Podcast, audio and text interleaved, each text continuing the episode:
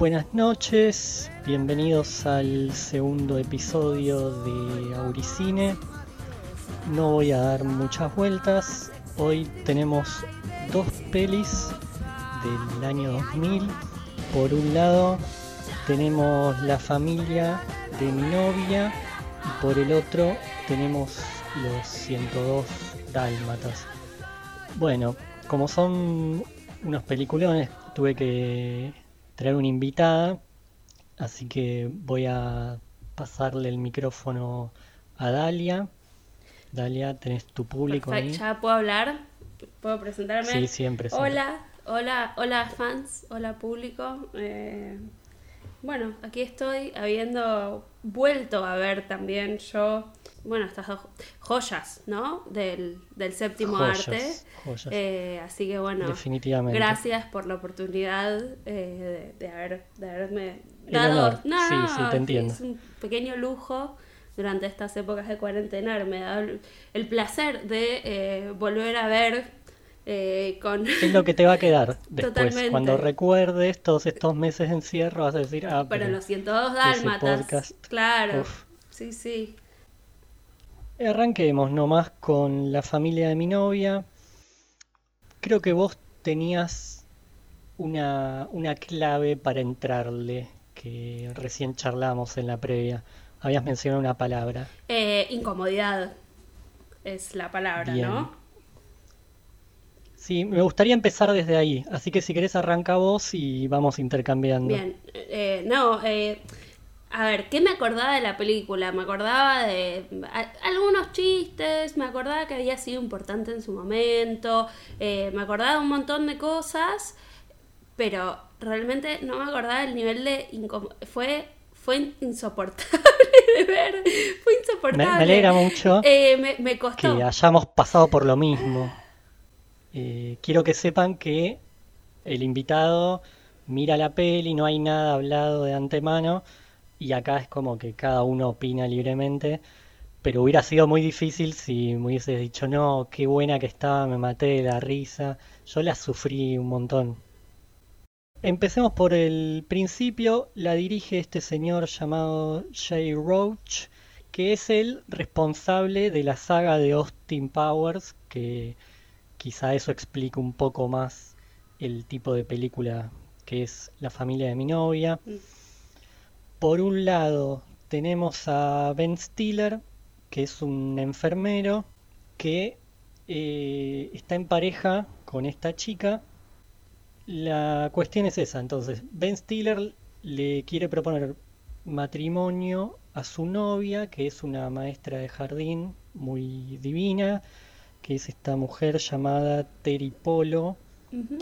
Y bueno, obviamente el conflicto va a empezar una vez que el bueno de Ben tenga que conocer a la familia de esta chica cuyo padre es De Niro. Bien, eh, De Niro, que es supuestamente un eh, comerciante de eh, flores exóticas, retirado, y que es una familia evidentemente como súper tradicional, como que bueno, esto de que él, le iba a proponer casamiento de una forma súper linda, así como súper linda dentro de como los de, de las lógicas de Hollywood, ¿no? Eh, con ayuda de sus eh, alumnitos, como con un gesto súper lindo. Eh, él es evidentemente un tipo como súper tierno y atento y es lo que tipo te vas dando cuenta que a lo largo de la peli, fuera de que, bueno, no importa, pero como que hay como una ternura subyacente en su persona. que sí, de hecho me hizo, hizo que me cayera muy bien Ben Stiller, que no suele pasarme. Sí, sí, es muy, mm. muy tierno su personaje. Sí, totalmente. Y además como esta cosa de... Eh, bueno, esto de que el pibe se desayuna, de que la familia de ella es súper eh, tradicional, eh, cuando ella en el medio de la propuesta atiende el teléfono y le dice, ay, bueno, no, sí, obvio que tipo, el novio de mi hermana le pidió la mano a mi papá y a él le parece algo como súper, como tiene la reacción que cualquier otra persona tendría de, es una pelotudez pedirle la mano a tu papá. Eh, y ya ahí como que ya entra el juego desde eh, como un lugar donde el, tipo es un ajeno total a la lógica. Una familia que, o sea, misma estructura podría ser esto mismo eh, en Get Out. O sea, no, no veo muchas diferencias en la familia de Get Out ¿Cuál es y esa? la familia Perdón. esta. Ah, la Get Out es la de. Ahora se me va a escapar el nombre. Eh, Peele, Jordan Peele, ahí va. Jordan Peele, que es un comediante negro, y bueno, la trama de la historia es, es algo parecido, como él tiene una novia blanca y va a visitar a la familia de la novia blanca, Ah. y eh, como esta cosa de eh, vos le avisaste a tus viejos que yo soy negro, como qué sé yo, y llega, bueno, obviamente después es como un thriller psicológica, psicológico de la concha de la lora, eh, no Ah, tiene bien. nada que ver, pero como que arranca con una premisa bastante Sí, sí, sí, parecida, digamos, ¿no? Parte, sí, sí, sí, sí. La cuestión es que a partir del momento ese en el cual se le cae la sorpresa al bueno de Ben, todo le empieza a salir mal y eso es una de las cosas que me aburrió, que yo anoté durante una hora y cuarto de película, de una película que dura hora 40, 40 y monedas, todo le sale mal. No hay ningún balance, no hay ningún equilibrio, no hay momentos en los cual, en los cuales él de a poco se va redimiendo. Todo, todo hace mal. Y de una manera muy humillante, además.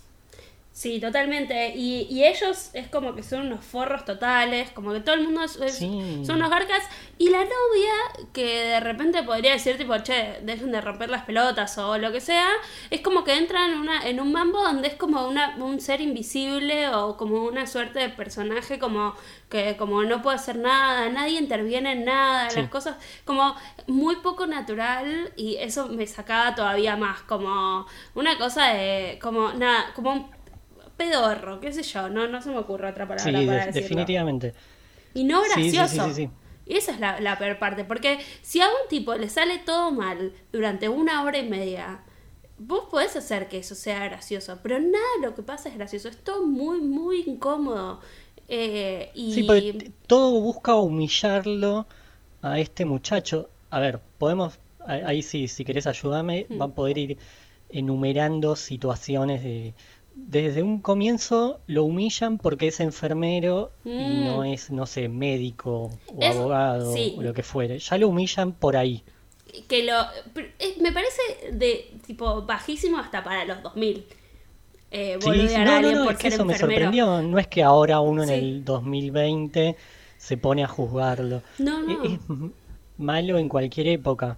Totalmente. Después, lo del nombre ya es Uf. Increíblemente. Lo, del son- lo del nombre Por- es como. No. Sí. No, no, bueno, hay que, hay que denunciarlo, que tiene que, que dar registro, porque aparte uno Sí. después se acostumbró que está toda la saga, porque encima esta peli Mm. inaugura una saga. Ni hablar. Increíble. Entonces, el tema del apellido Fokker es un chiste con esto de fucker, ¿no?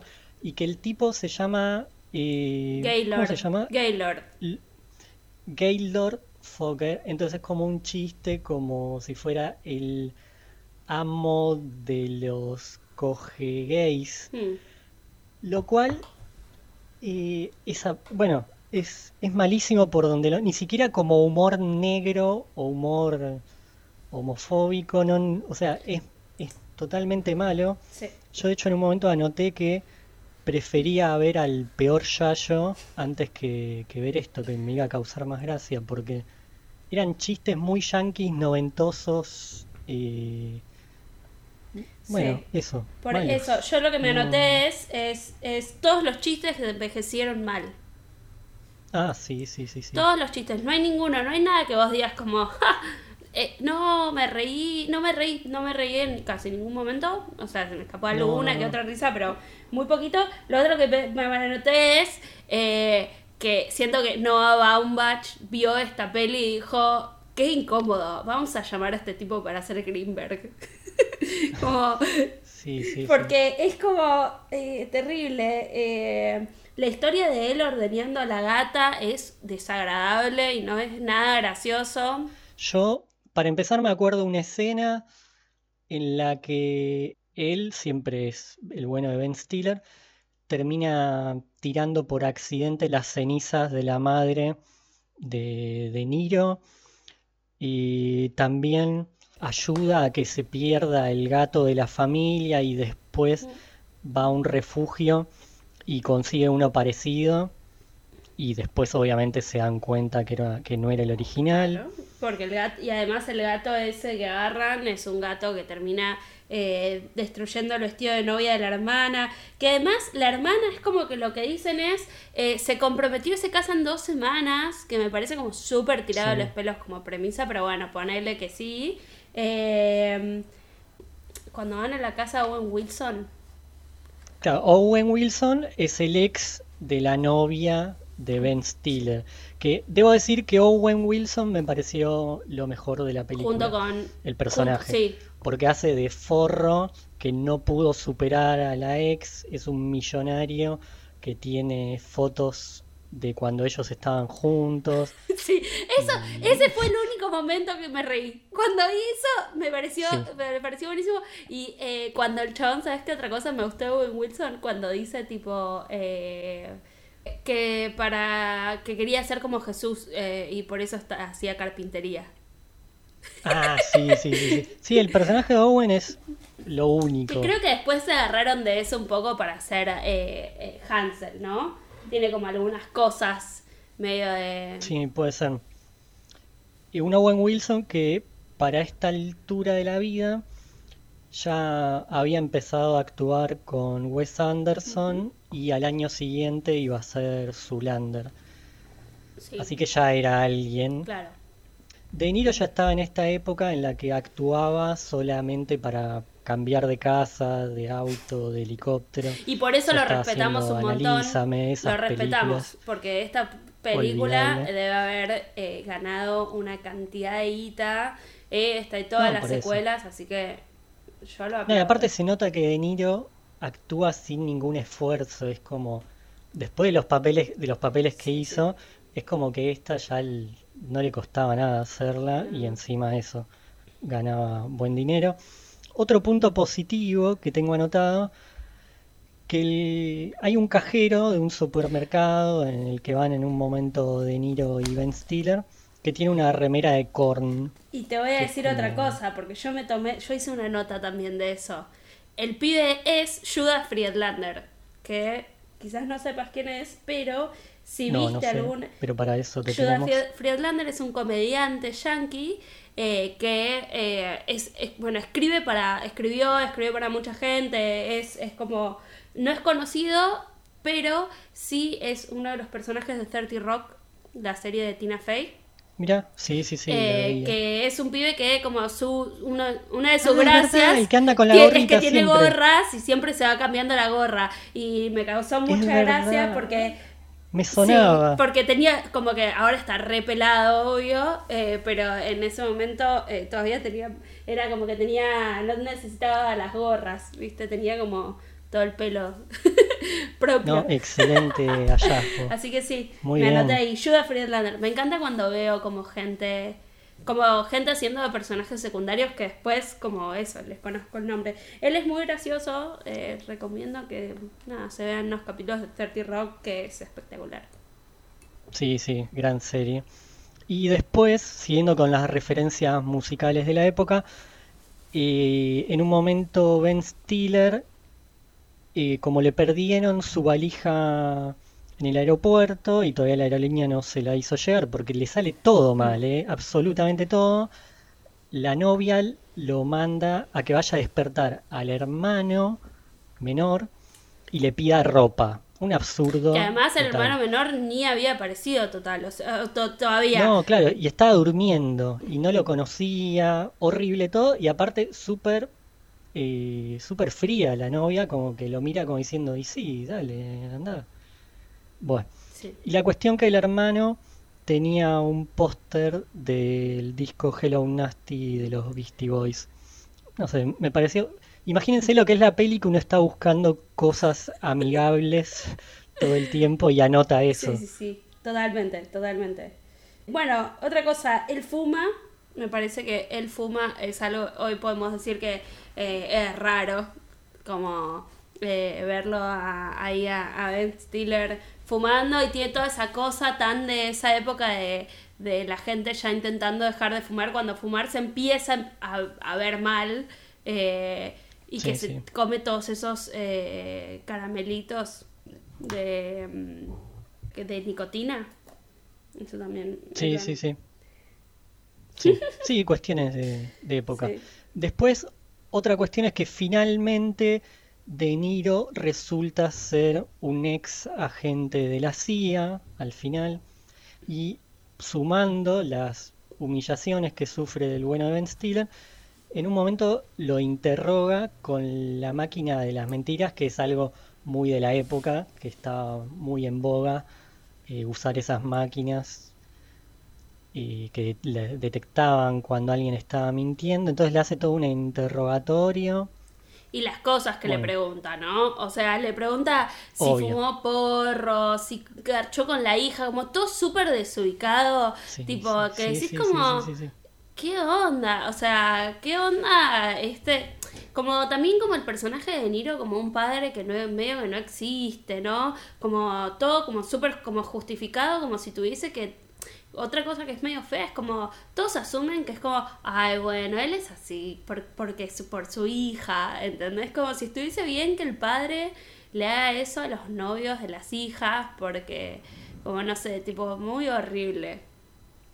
Sí, yo anoté que tardan una hora y media eh, la familia, o al menos la, la novia, en darse cuenta que el padre es un enfermo y, que estuvo mal todo lo que hizo. Así que bueno, si te parece, para cortar un poco con tanta angustia, eh, podemos ir a un bloquecito musical. Muy bien.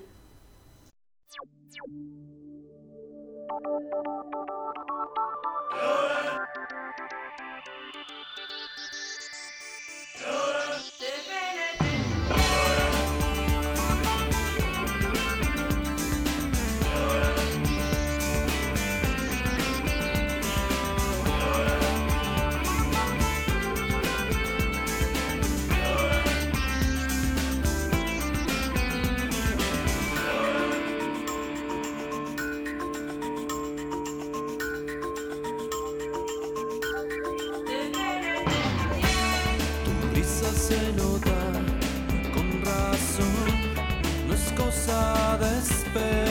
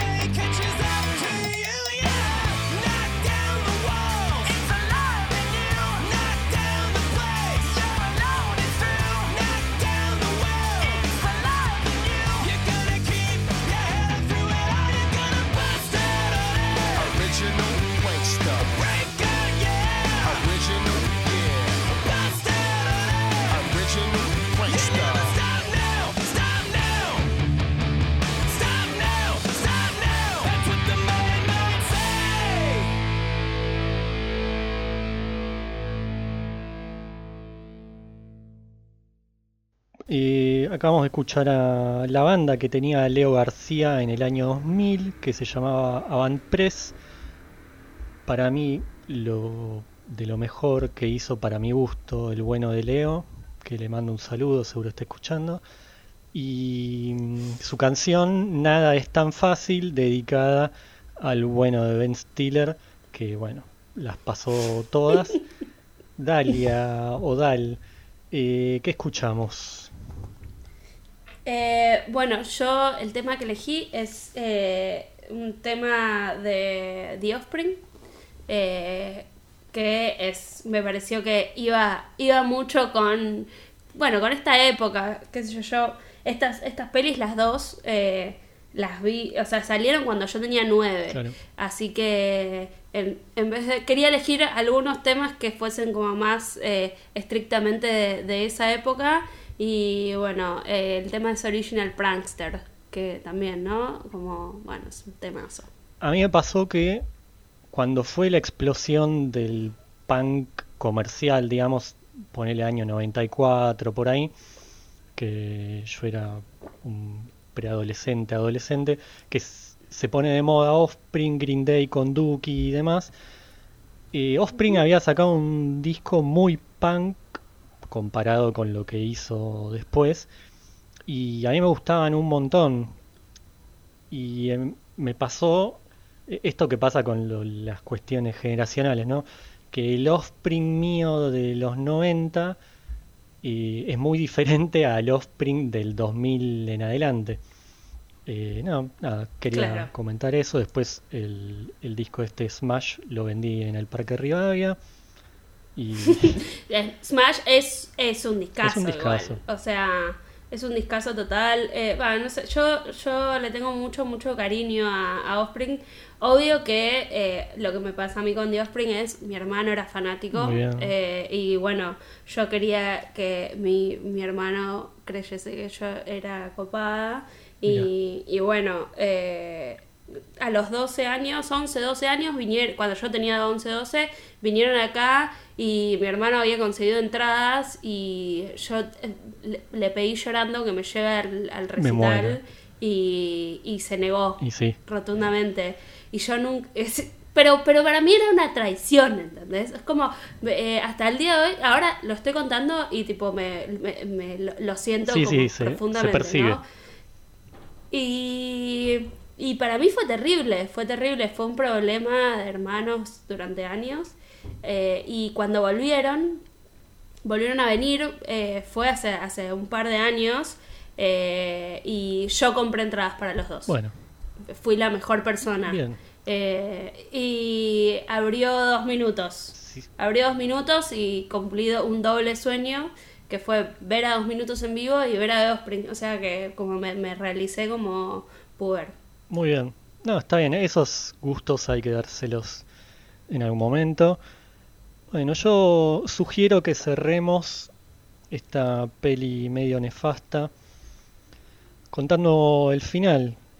Eh, lo que ocurre es que obviamente en una parte de la peli De Niro habla de esto del círculo, de pertenecer y estar dentro del círculo o estar fuera. Obviamente que después que Ben Stiller les arruinó todo lo que pudo, eh, De Niro le dice, bueno amigo, eh, te imaginarás que estás afuera de este famoso círculo y Ben Stiller medio que baja la cabeza, dice sí, bueno, y se va. Y hay un par de situaciones en el avión, porque él vuelve en avión a Nueva York, Mm. y en paralelo la novia Pam le llega un fax con una información que cambia un poco la, la historia, que tenía que ver con esto de que De Niro supuestamente había averiguado que mm, Ben- a Ben Stiller no le había ido tan bien en un, en Que un nunca examen. había tomado Sí, el nunca que nunca un lo había tomado el examen de médico. paramédico. Porque parte de lo que el tipo además eh, tiene esto de que los otros eran los dos médicos y dos así Sí, súper sí, sí, mala leche totales y él dice no yo eh, entré a la universidad para ser médico pero no quería Claro, ser quería ser enfermero. quería estar con los pacientes claro Pero siempre está todo planteado como para que uno igual se ría, ¿no? Como, jaja, quería ser Sí. enfermero. Nu- nunca, a lo que voy, que es importante para mí destacar, que por cómo está armada la peli, nunca uno puede sentir como empatía con Ben, con Ben Stiller. Es como que el chiste siempre lo remata que, bueno, que el tipo es enfermero, que le sale todo mal, es como que es el... ni hablar de que es el único morocho no Eh, el único morocho de pelo no Sí, sí, sí. porque no existen negros en esa película Y la cuestión es que a esta chica le llega el fax con, con el examen y que encima le había ido bien en su momento, que se lo manda a la familia de Ben Stiller. Es un- están, están todos locos ahí en esa familia. Y recién ahí a la chica le cae la ficha de que el padre es un demente. Y a partir de ahí, bueno, finalmente sí puede redimirse Ben Stiller. Y, y bueno, sí, negocian, o sea, se sientan a negociar con De Niro en el aeropuerto. Una situación también incomodísima. Mm. Y como que bueno, De Niro va a hacer lo mejor posible por aceptarlo. Y ya. Ahora, lo de Ben Stiller, yo no entiendo también qué hacía con esta chica porque insoportable todo. No, pero evidentemente, la- bueno, primero la piba igual nunca se sabe cuál es su gracia, ¿no? Porque él no te muestran nada, no te muestran nada de su vínculo entre ellos, ¿entendés? Como son una pareja, están hace una cantidad de X de tiempo y viven juntos y se supone que son una pareja donde se quieren, todos como una se supone que está todo bien entre ellos, pero no te muestran ningún momento y ninguna interacción entre ellos en la película que te dé la pauta de que ellos son pareja. Sí, sí, sí, o cómo es la relación, algo. Nada. O sea que como que ella tiene, demuestra mucho más, eh, como que tiene mucho más de todo eso con el otro pibe, con el Owen Sí, Wilson, sí, definitivamente. eh, que con él, o sea, no, tiene menos 10 de onda, pero bueno, es como la premisa es esa, entonces tenés que aceptar que la, es así. Eh, pero bueno, es difícil de ver. Sí, muy verdad, difícil. fue Es un buen ejercicio de paciencia verla No, completa. no, eh, espero que consideres que la- verla completa eh, es, es mi regalo de cumpleaños para vos. Bueno, muchísimas gracias. No obstante, vos la elegiste, nadie te obligó de la lista No, de tenés razón, posibles. tenés razón, tenés razón. Pero la verdad que nunca en mi vida se me hubiese ocurrido que iba a hacer esto así. Sí, yo Eh. no, no sé qué otra peli me va a incomodar tanto. De hecho, la peli de la que vamos a hablar ahora, que es 102 Dálmatas, que las vi una atrás de la otra, bueno, ya lo que vinieren, viniera después nunca iba a ser tan malo como aquello. Exacto, exactamente. Entonces, bueno, 102 Dálmatas. A mí me sorprendió, para bien. Y también las pelis de Disney te pueden gustar más o menos, pero uno no imagina que pueden ser malísimas. Pero me gustó por muchos motivos. Así voy a arrancar. No sé. Perfecto, yo quería, quería que haya como un poco de desacuerdo, pero estoy de acuerdo. ¿Qué quieres que te diga? Me pasó lo mismo. Eh, claramente veníamos los, Claro, dos, los dos las vimos eh, da- una tras de la otra, una tras de la otra, muy dañados Sí, sí, tal cual. de haber visto la anterior. eh, así que ahí ya tenés algo que. Y eso que yo que tenía no. muchos prejuicios porque me había quedado una imagen de Glenn Close, que hace Cruella de Mm. como, no sé, muy quiche, muy grotesca, que nada que ver al final. Está increíble Glenn Close. Sí. Glenn Close está muy Sí, bien. está no, está, bien. está muy No, bien. tiene un eh, montón de cosas y- para, Sí. para destacar.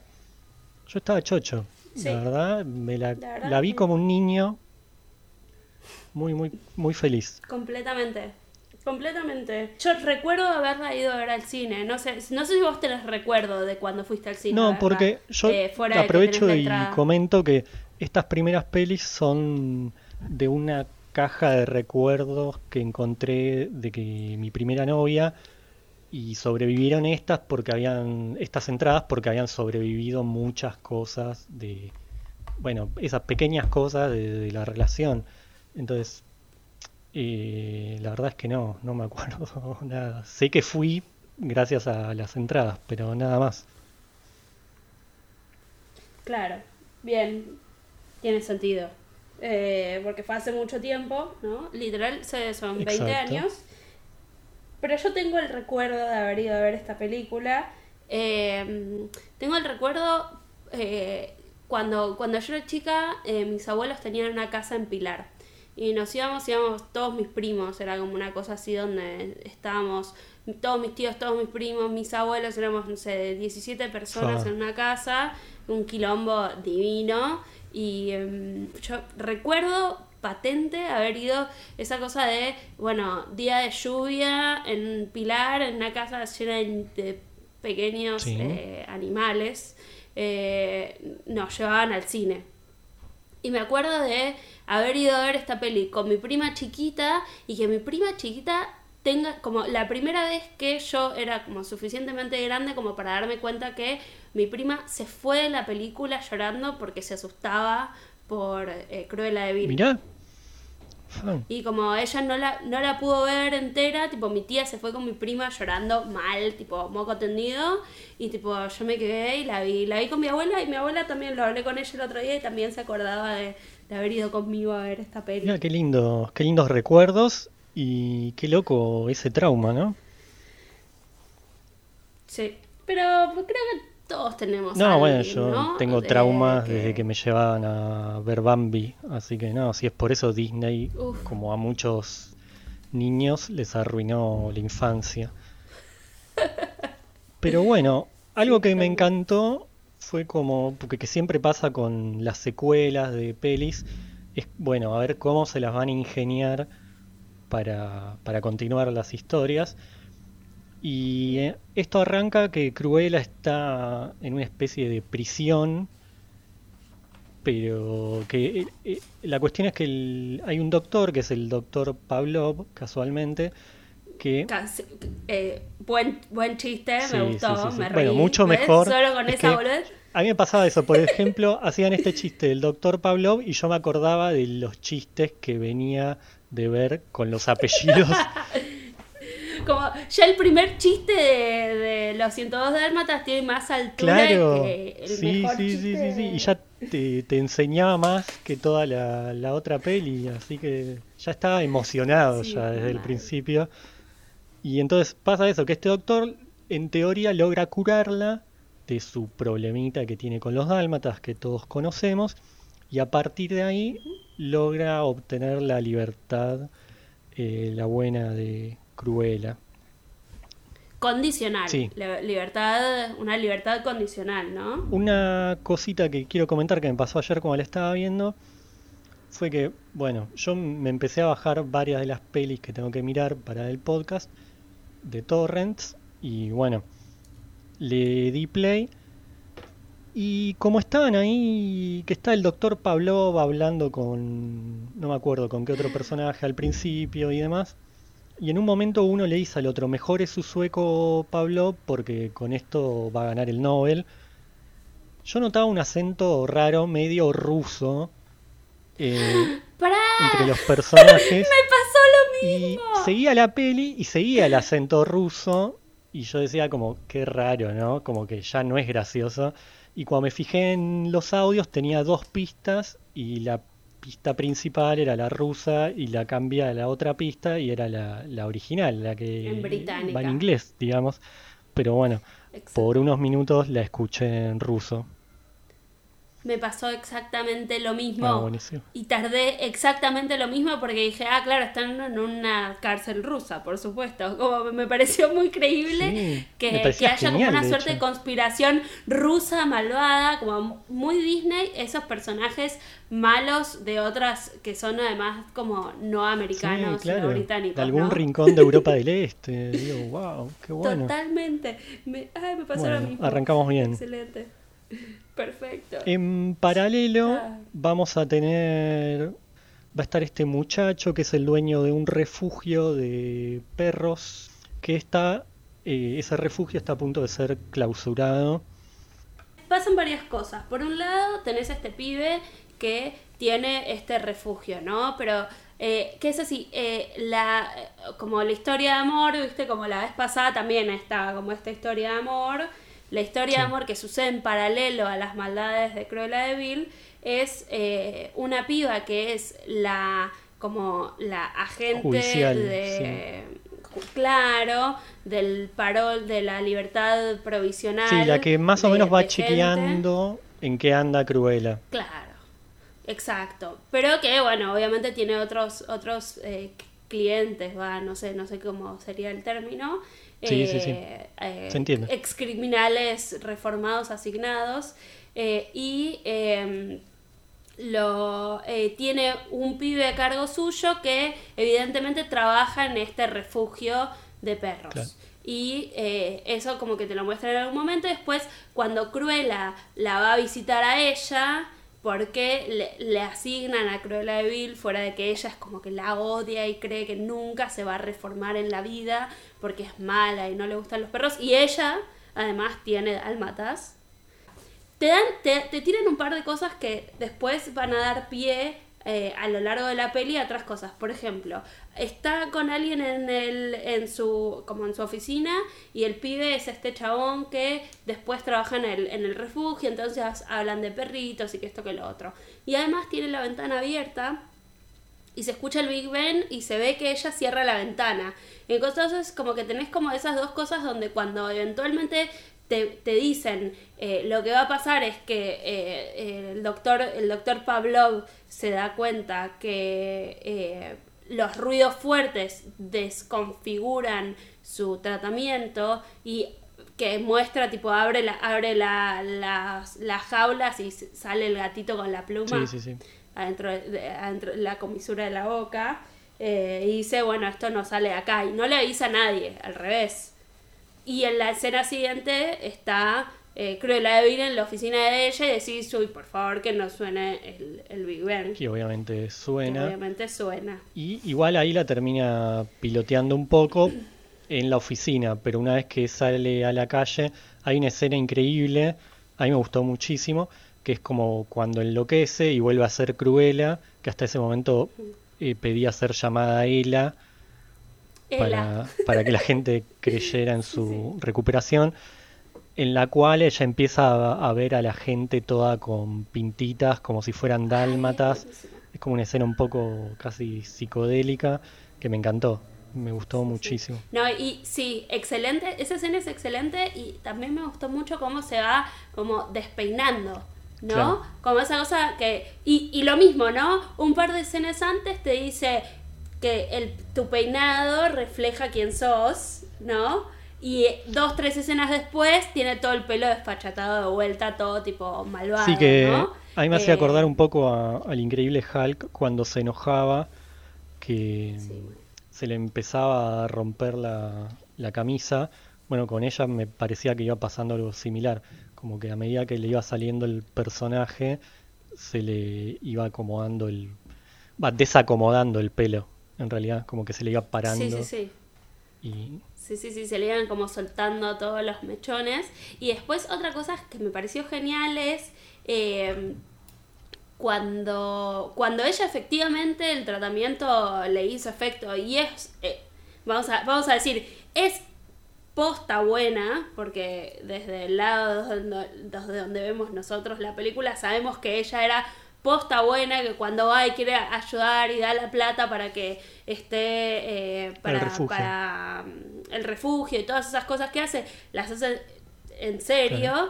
eh, tiene un vestido hecho todo con bolsas. Le prestaste atención, es Sí, espectacular. lo de la moda como- quería dejarlo, Dejarlo para después. del bloquecito musical, así no nos extendemos tanto Perfecto. ahora. Me Pero sí, sí, sí, al regreso tengo muchas cosas para decir de toda la cuestión fashionista. Son muy buenos.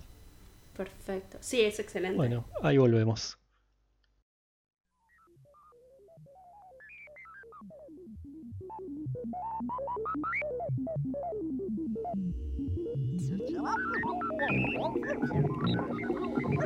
Gonna take you back in time. Way back in time. Traveling through the tunnel.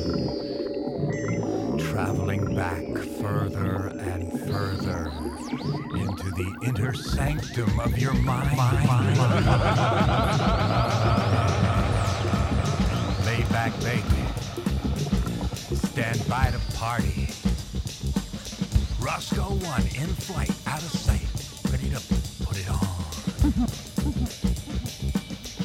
Pagan to me and my man. This band is gonna fly. Look into my eyes and I will hypnotize.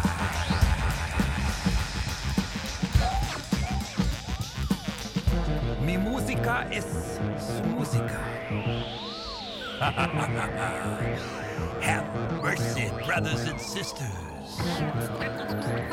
The world's first orbital DJ station circling planet Earth, Earth, Earth, Earth, Earth, Earth, Earth, on your number one frequency.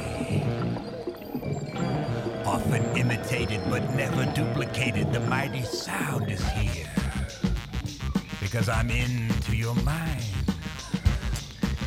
Saying wham, bam, can you dig it without reprimand as we party throughout the land?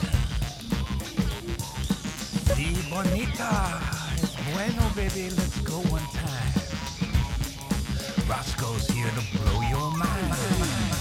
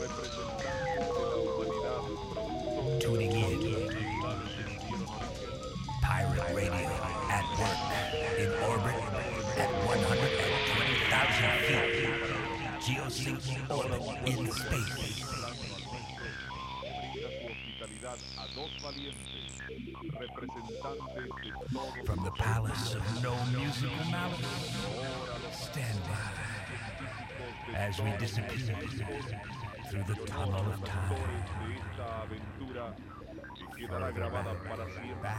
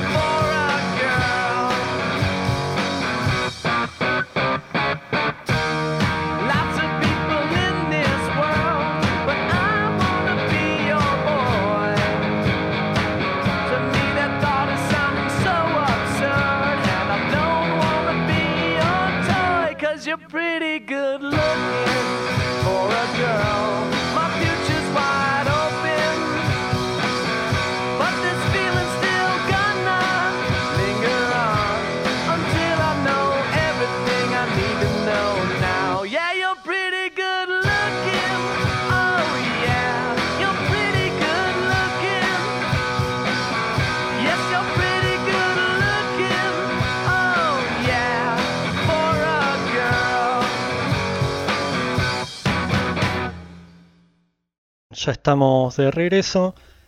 Eh, al principio escuchábamos este tema de Babasónicos, del viejo Babasónicos, del disco Trance Zomba, Pesadilla Biónica del Perro Biónico, dedicada a los dálmatas. Y Dal, que escuchábamos por tu parte? Eh, yo eh, elegí un tema de los White Stripes que se llama Mira, qué dos miloso. dos, bien 2000oso. Como que pensé, pensé 2000oso, 2000oso, 2000oso. Y lo único que podía pensar eran los White Stripes. Eh, y es un tema de su disco del 2000, que es The Still. eh, y es el tema que abre el disco, se llama You're Pretty Good Looking for a Girl. Y, Y me quedé pensando y los White Stripes tenían algo medio... Eh, ¿Cómo te puedo decir?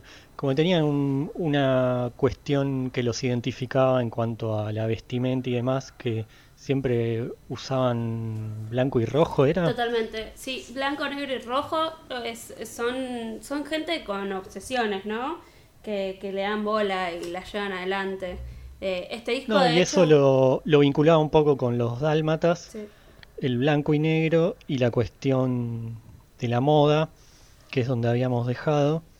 que es una peli que yo eso sí que no me acordaba, los guiños que hace al mundo de la moda, y más que guiños hay escenas literales, Sí, totalmente. y aparece en un momento y Gerard Depardieu, que eso sinceramente no recordaba para nada, Gerard Depardieu es- en un personaje eh, no, increíble. increíble. Di- que, y yo la veía y pensaba, o sea, eh, Zulander eh, se robó, se robó de acá. sí, o sea, sí, eh, hay unas cosas ahí, eh, hablando de, vamos a hacer como el momento de, de cruzar las dos, las dos pelis, pero esa, esa escena de...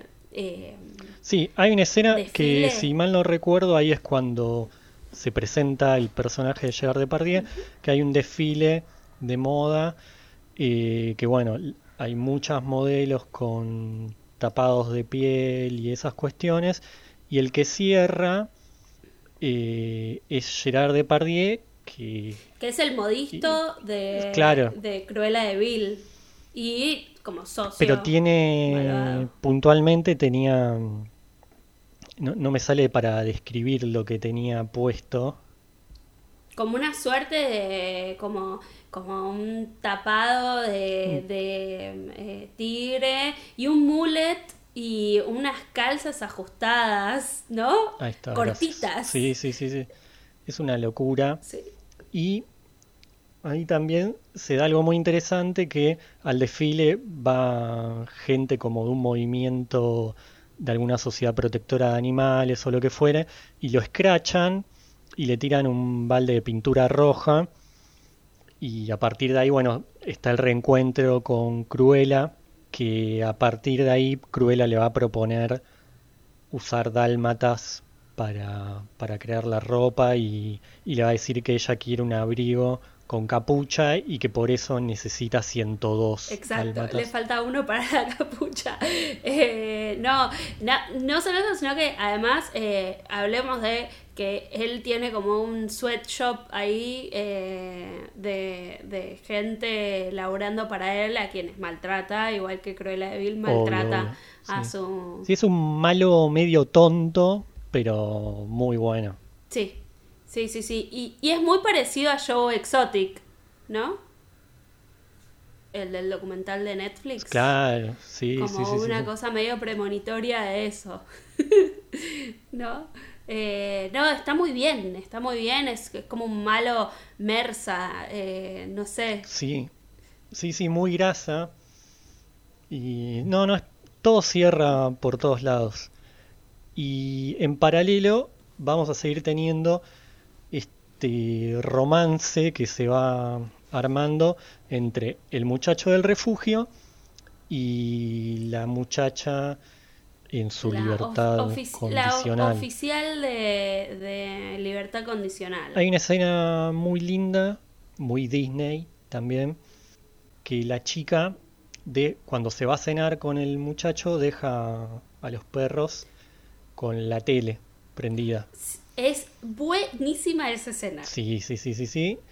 Y ellos se van a comer comida italiana, piden espaguetis y en paralelo los perris están viendo La Dama y el Vagabundo.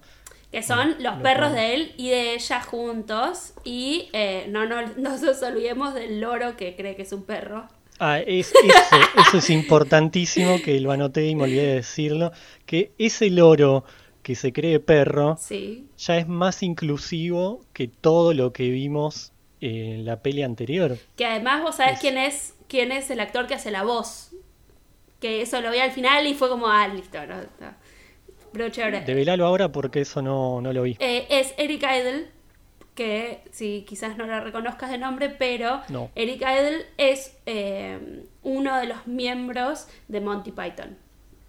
Mira. Y uno de los miembros principales, o sea. fan, eh, pero eh, nada, eh, Eric Idle eh, es, digamos, está en, en el nivel Glenn Close de su propio, digo, eh, Glenn Close, Gerard Depardieu, eh, están todos, como tienen gente grosa en serio ahí haciendo cosas y el personaje del loro es buenísimo. Sí, porque yo chusmeaba, por ejemplo, Glenn Close, que había estado haciendo en esa época, y a diferencia de De Niro, había estado en Mars Attacks, como que había estado haciendo cosas más que dignas, ¿no? Como se la había jugado un poco más, digamos, Sí. porque ya era una actriz súper reconocida para esa época y también podía estar haciendo pelis como Meet the Parents, y sin embargo no, No, claro. estaba haciendo esta grandísima peli. Sí. Así que un saludo para Glenn. Y ahí está. Bueno, ¿cómo sigue la peli? Porque el romance va viento en popa, pero eh, sucede que al bueno de Kevin, el muchacho del refugio, le hacen la cama. ¿Cómo le hacen la cama?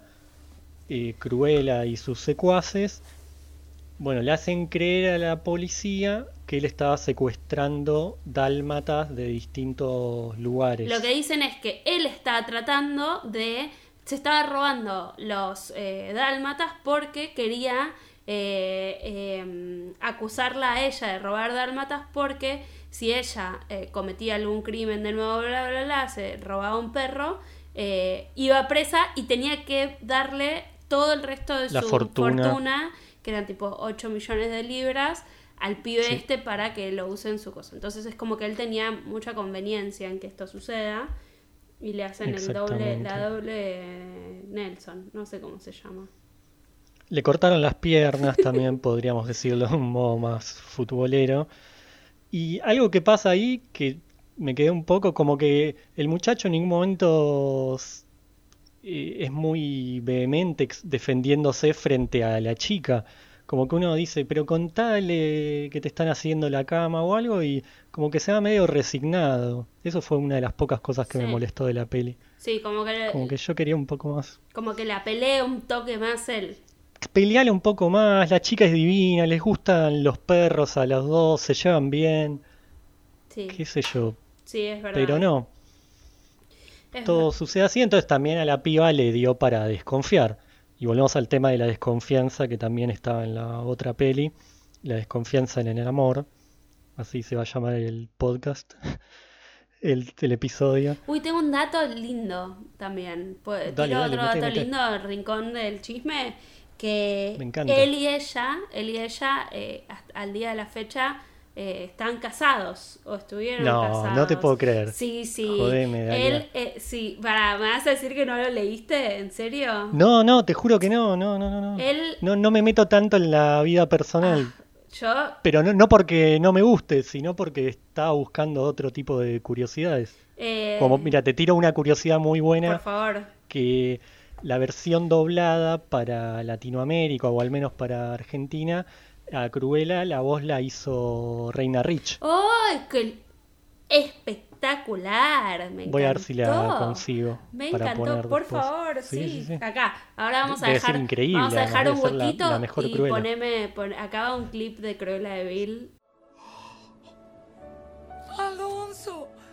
Mi siempre leal asistente, mi único visitante dulce tartamudo, luchando por hablar detrás del vidrio antibalas. Y Cinco segundos de Reina Rich. Eh, están casados, ella estaba eh, comprometida con eh, el nieto de Pablo Picasso. No, Sí, sí. Qué, qué partido ese. Sí, partidazo. Y, mm, y al final, eh, bueno, nada, se enamoraron, se enamoraron en esta película. Pero eso ya es una comedia romántica en sí misma. en sí misma. es genial. Sí, y bueno, nada, se, se, y se casaron, se casaron hace un tiempo, tienen dos me gusta, hijas. me gusta. Es que había mucha química. Funciona. entre ellos Toda la no peli. química que había en la película anterior, había sí entre estos dos en esta película. Sí. Estaba muy bien. Sí, sí, sí. Y aparte, otra cosa que me gustó es que ninguno de los dos es ni actor famoso, ni actor super sex symbol, ni nada. No. Son dos personas comunes que se enamoran. Sí, y, y- sí, totalmente. muy bien. Y, y era una época de mucho Londres, ¿no? Como siento que Claro. Londres ya no aparece tanto, como que desapareció del cine en algún momento. No sé, Juego de Gemelas, Notting Hill, eh, ¿qué otras? Ah, un montón. Los eh, fines de los 90, principios del 2000, mucha peli en Londres. Y después medio que... Así que bueno, ojalá vuelva ahora que lo- los ingleses necesitan plata por el, ble- el Brexit. eh, bajen... Seguro que es porque es muy caro, ¿no? Nadie quiere gastar Sí, esa plata en eso. probablemente. Bien, ya vamos eh, medio para el lado del desenlace. Bueno, entonces tenemos a Kevin, eh, no, no lo tenemos más a Kevin en realidad, lo tenemos ahí en cana. En Cana con todos, para, para, él está preso con todos sus perros y su loro perro. Y el loro, Sí, que el loro es lo mejor de la vida. Y la cuestión es que Cruella intenta acercarse a la muchacha y le invita a una cena en la cual todos iban a ir con sus perros y ella obviamente iba a ir con, no me acuerdo el nombre de su perrita dálmata. Eh, tiene un nombre rarísimo, sí. Sí. Tiene un nombre, Bueno, los nombres es de todos van- los perros son malos, vamos a decir eso. Sí, sí, sí, y bueno, sí. Y a partir de ahí, eh, como que el perro de Cruella, si mal no recuerdo, eh, porque se me mezclan las cosas y ya estaba comiendo además de ver la peli, como que lo llama al dálmata para mostrarle eh, lo que estaba pasando, cuáles eran los planes de Cruella, y ahí va esta chica siguiendo a su dálmata, y como que ahí se da cuenta de la posta, ¿no? Lo que quería hacer Cruella de verdad. Sí. Y Cruella la encierra eh, en su calabozo que tiene una fogata en el medio. Calabozo Sí, con sí, fogón. bueno. Hay una cuestión estética ahí como del submundo, de todo lo- la oscuridad y eso que me gustó mucho. Tanto la oficina de Gerard Depardieu Sí. como toda esta parte de la... Sí, recontra, recontra, está muy bien, está muy bien y no está, está como en un nivel que, eh, como, que está bueno, no está exagerado, es, es, es una caricatura de una mujer mala porque tiene todas las escaleras, pero no es tampoco tanto, como que está súper bien, No es una mala creíble, digo, es una mala real, humana. sí, sí, sí, a full, Así que quizá eso le, le dio miedo a, a tu prima y la entendemos. sí, la bancamos. Denchu, en este podcast queremos decirte que te bancamos. Y voy a tirar otra cosa, y es que creo que es la razón por la cual mi prima lloraba, y es que eh, tenían un dálmata ellos. Ah, Ese es un dato claro. muy importante. Eso, un dálmata llamado Dalma, pues no se podía Claro. más de ser gente de los noventas. muy noventoso, Dalma. Sí, sí. Dalma. Dal- Muy bueno tener otro y ponerle Janina. Bueno. Cuestión. Eh, después, la cuestión es que Cruella está planeando con el mayordomo y con Coso, ¿no? Con Gerard Depardieu, la huida de Londres a París. Sí, en un tren, Y- en el tren de, en, en el, el- Expreso de Oriente. Ahora, esto no me lo van a creer, pero yo el domingo pasado me vi Crimen en el Expreso de Oriente, basado en la novela de Agatha Christie, la peli del 74, porque creo que hay una remake, y yo no entendía nada. Ayer cuando veo ahí el Expreso de Oriente y veo todo, de repente linkeé a, a la peli que vi la otra vez, que es un peliculón, lo super recomiendo. Bueno, eso me pasó, ¿viste? A uno le pasan cosas cuando ve las pelis.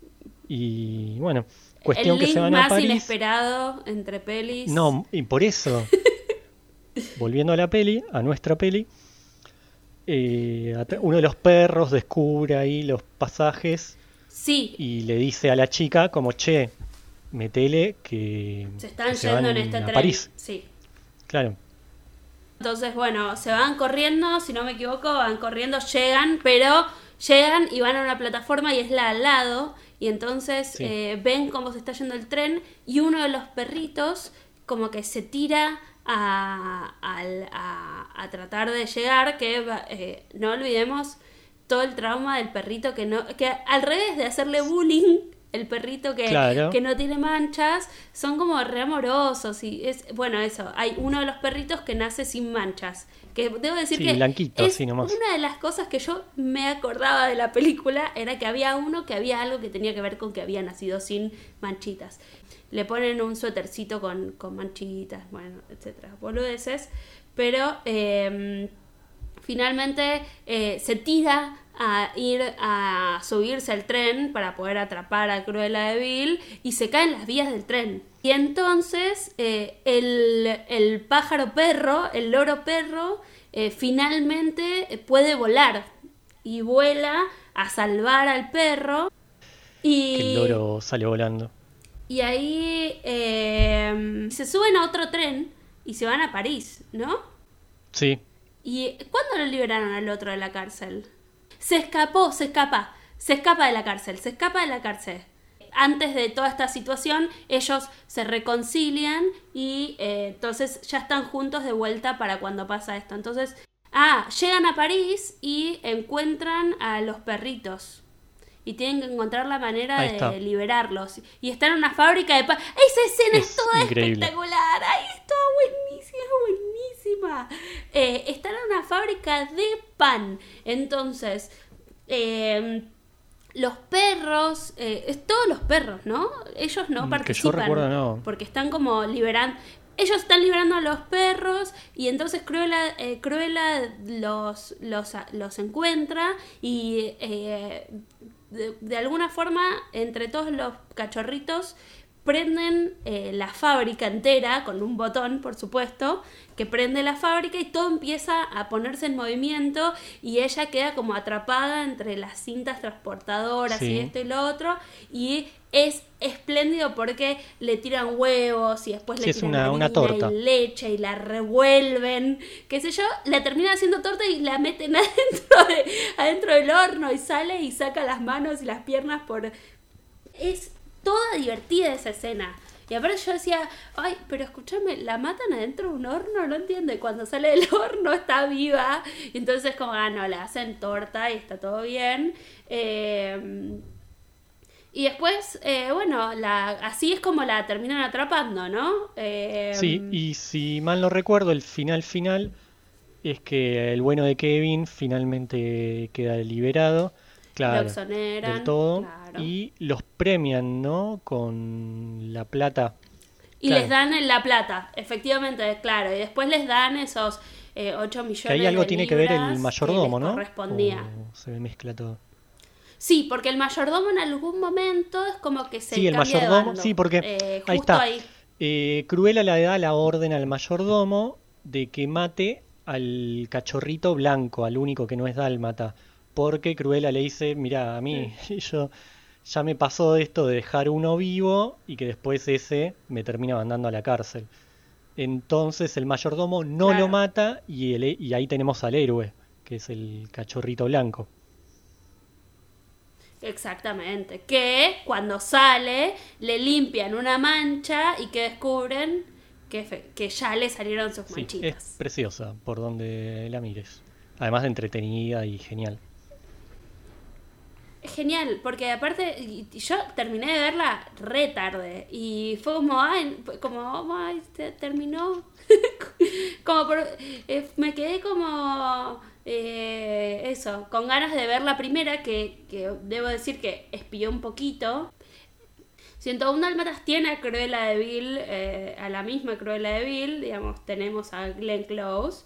eh, y después tenemos a Jeff Daniels, como el protagonista, el, el, el varón de esta historia romántica que va a, a suceder eh, a- eh, como todo el tiempo, ¿no? Después está Hugh Laurie haciendo de Inesperado. algún personaje que calculo que debe ser alguno medio malo, inesperadísimo. La dirige o la produce, no estoy segura, por lo pronto, dame un segundo, la produce y escribe el, el screenplay John Hughes. John Hughes, lo pronuncio como el orto. Podemos explicar quién es o no sé si hace falta. Pero John Hughes hizo, por ejemplo, el, el, el Club de los Cinco y eh, Sixteen Candles. Eh, Era como, el tipo hizo todas estas pelis así de, de adolescentes súper famosas. En fin. Lo que te iba a decir que lo que estaría bueno sería que pasasen 101 dálmatas en el futuro, cuando la vida vuelva a la normalidad, y ahí poder completar eh, el ciclo. Así que bueno, nos toca despedirnos. Yo elegí un tema de la banda nacional Grand Prix, donde tocaba el bueno de Seba Rubín. Oh. El tema se llama Yalala y el disco no me acuerdo, Hogar, del año 2000 precisamente. Y Dal, ¿qué tenés ahí para cerrar? Bueno, eh, muy, muy divina tu, Vale, tu me gusta elección. dejar a los Eh, invitados. mi elección no, no es no es tan no es tan adorable. Es eh, elegí un tema un tema muy del 2000 eh, que es eh, del disco Mi reflejo Increíble. de Cristina Aguilera que yo yo lo tengo. eh, es, es un disco que tengo físico, por supuesto, comprado en esa época. Eh, y es el disco que Cristina Aguilera, eh, no sé si te acordás, que cantaba en castellano, donde evidentemente sabemos que Cristina Aguilera no habla en castellano a pesar de su nombre, porque te das cuenta cuando canta. Y el tema es el, es el segundo del disco, que se llama Falsas Esperanzas, que me parece que refleja mucho lo que nos pasó, lo que nos pasó un poco Sí, en sí, este sí, capítulo, ¿no? De decir tipo, yo esperaba exactamente lo opuesto de las dos y ahora estoy como absolutamente fascinada con 102 Dálmatas. Definitivamente. Es un peliculón. Y el padre de la Lo novia peor. es, eh, podemos borrarla, prendan fuego los Definitivamente. originales. Así que nos despedimos con esa reflexión. Un gusto haberte tenido de invitada y bueno, más adelante vas a volver Muchas gracias por invitarme. y sí, Aprobé. claramente. Bueno, besitos a todos. Chao audiencia, espero que hayan disfrutado de esto y que hayamos evitado que vuelvan a ver la familia de mi novia. Adiós. Adiós.